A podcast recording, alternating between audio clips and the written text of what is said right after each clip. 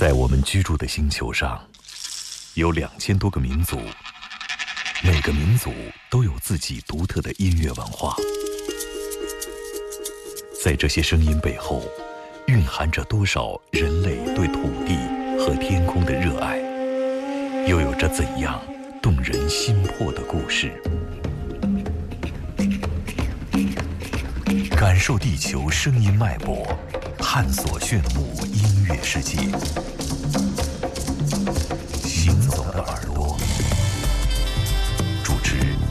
刘健、阿飞。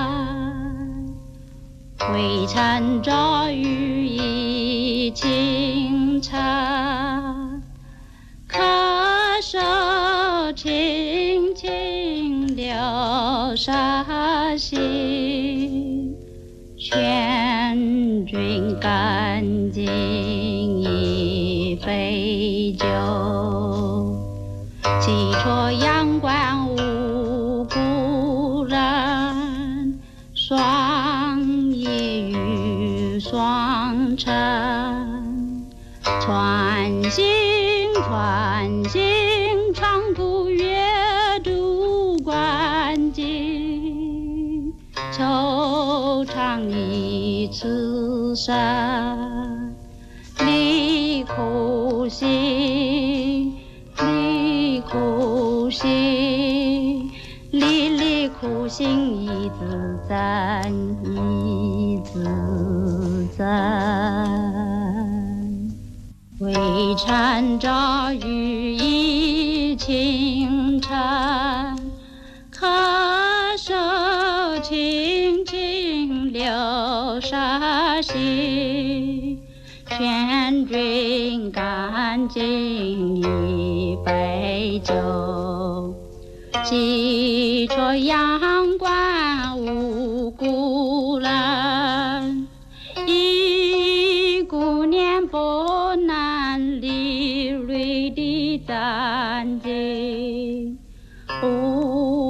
不负相负人，感怀感怀。是君是儿是臣，上身过一应，虽相迎，虽相迎，随口相迎日此生，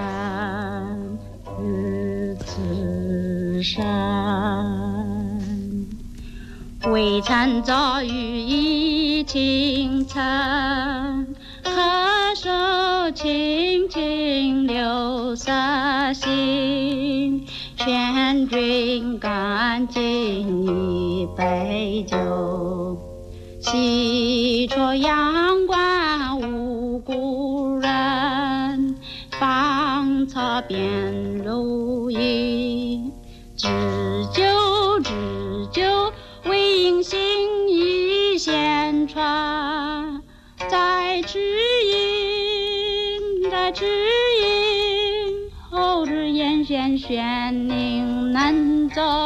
作几多君？君君有情，村中难民无穷的伤感。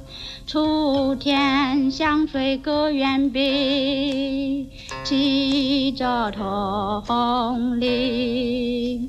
赤书生，赤书生，赤书平生如乡亲，如乡亲。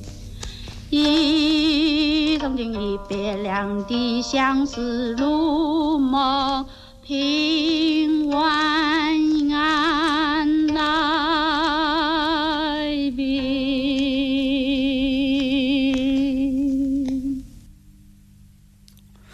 哇，好听还有！唱的呀！我还以为是一首纯的你听到的是八十年前的古琴演奏和人声啊，你会觉得这种声音穿越时空啊，留在你你耳朵里，你不想。保存这么好？对啊，如此精彩的录音啊，嗯。如此精彩的一个情歌啊，就是怎么就一边弹古琴一边唱啊，嗯。这也是中国最早的古琴音乐的唱片，这张唱片啊，嗯，这是呃潘张友鹤啊非常优秀的古琴的大师，他演奏的《阳关三叠》嗯。由潘琪女士来演唱的啊，嗯。我们可以听到那个年代的北平的标准普通话。对啊，就是那样的 啊，然后然后你可以听到一个琴家，就张友鹤，就是最早的国立北京大学学习古琴专业的学生啊，嗯。这样一个一个一个硕果仅存的一个教育家，就是嗯。古琴的实践者啊，嗯。当年的演奏啊，非常的逍遥潇洒，而且，嗯、怎么说？嗯，我觉得跟这个《阳关三叠》、跟这个古诗词、跟渭城阳关，真的是有一点，你会感觉到那种大漠风沙的感觉啊。虽然说他们很缓慢啊，我记得这张唱片，嗯，以前没有听过，我从来没有听过，就除了这张唱片以外，没有听过情歌了啊，就嗯老的录音吧，就是嗯一边弹琴一一边边唱和啊这样的嗯感觉。今天啊，二位老人当然已在仙境了啊，张嗯友和和潘琪给我们重回当年的八十年前的一个情歌的现场啊，嗯还是有一点令人唏嘘不已的啊。嗯一个是感叹时光易逝，一个是感叹人之不古啊，就是说当年的那种感觉、那种情谊、那种音乐和文人之间的那种深厚的感情，现在似乎被被现代化剥离掉了。就是被被一种东西剥离掉了，我不知道是市场还是娱乐，还是某一些什么样的东西，还是快餐文化，嗯那种感觉，我觉得再也找不回来。听众不买账了也，对，就再也找不回来了。那种那种，你去花几天几夜去嗯赶路，去见一个朋友，听他演奏一曲啊，与他更敬一杯酒啊，这种道别啊，这种感觉可能再再也找不到了。一个电话，一个 email，嗯 高铁、飞机啊，嗯微信嗯啊，语音啊，视频聊天儿，直接可以解决这么多时间都解决不了的问题。但是这首录音，仿佛可以把我们的距离拉的不那么的清晰啊，嗯有一些模糊啊，这种感觉我觉得非常好。昨天晚上我听这首歌，确实有点儿这个老泪纵横了对吗？两眼湿润，就是 感觉怎么人家怎么这么攒劲呢？就用西北话说，这我们 我们怎么这样？哎呀，嗯你要是大学的时候让我听了这一首，我觉得我可能会更有感触，因为我们那时候都唱过这个歌，嗯音乐学院都必须得唱对对这首歌的。那时候会觉得，哎呦，老师怎么给我布置这么一首歌，不好听好难听啊对！对对然后也没有什么起伏，四平八稳的，来来回回就这几句，对，而且他的根本不理解他的意思。伴奏和唱的旋律是一样的，嗯基本上就高低八度或者说是同度的一个和声进行嘛，对。嗯但是你如果没有顺好这个气啊，或者你嗯心里面的那种感觉你没有找到，当然唱不好这首歌。就你人嗯，和人如其歌嘛你，就不理解这对对对首歌，你你没有法唱。没有合在一起，嗯叫情如其人，然后琴瑟和谐，情歌一体。你到了那种境界，可能你才会觉得，哎，这就是一杯茶，一壶水、嗯啊，就是这么，就是一个东西啊，不是分散的。当你不理解它的时候，你会到后面啊，就越来越重，越来越重，就拖不住了。对对，，拖不住，然后你会慢慢的离开它，嗯离开你要表达的本意。是啊、当然这些东西年轻的时候谁搞得清楚？但 现在我们有机会聆听啊老人家的前辈的声音，嗯我们觉得也是一种福分吧。是。行走的耳朵这一小时，欢迎我们的听众朋友继续锁定飞扬九七幺，在周六下午有这样的一档嗯带着大家听这个怪听的音乐，刚才那个群里面那个存墨公司说嗯，全体工作人员、实时全体员工实时收听，不准干活。刘庆元也发微信说，这个嗯。我们用四十二寸的大彩电来听你们的节目。哇，我说啊，我这么厉害，从他说当然，他说强制性收听，从建筑工程，因为他们在现在在装修一个小岛，他说哦，从从设计师到这个画家到施工队强行收听，不许干活儿。应该更然后我出活儿才对啊。我的一帮湘西兄弟在海边，他们说围着收音机在听我节目，不知道是不是骗我啊？但是给我的压力很大，就有这么多奇奇怪怪的怪人还有那个老张，他说他一个朋友，他向他推荐了我们的节目。然后专门买了个几千块钱的收音机头在听。当然你觉得好，当然你听到一些怪声音的时候，可能会觉得这这是一个骗局。当然不管怎么样，我们还有幸有这么多的怪人跟我们一起啊，来听这样的少听但是很怪的音乐。嗯，行走的耳朵，我是刘倩。我是阿飞。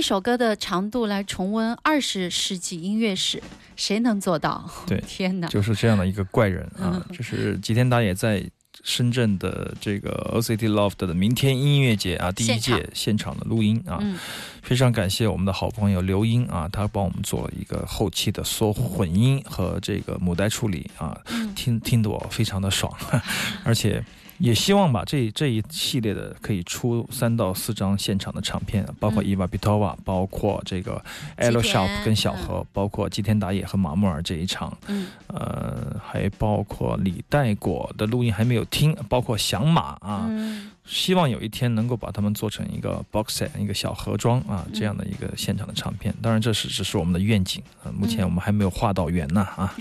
先想吧，不管是不管怎么样，先做啊，先做了再说，这也是我们的一贯的宗旨。嗯呃，说回这首歌，有谁能像吉田打野这样的像石头呢？啊，从头到尾都像一块石头啊，敲也敲不坏，这个 也染也染不上色啊。嗯石头人自居的吉田打野，他每天早上就去拍石头去了，所以说他是我见过的。摄啊，对，非常纯粹的这样的一个人，也是我很非常非常敬佩的一位音乐家吧。嗯嗯，怎么说呢？这次请他来圆我们多年的一个梦想，就是说，哎，自从零六零七啊合作过之后，再也没见到他，呃不知道现在怎么样。所以说，第一时间把他请过来嗯做这样的表现啊，所有的人都非常非常的喜欢他啊，在现场，但他却是一个非常沉默的人。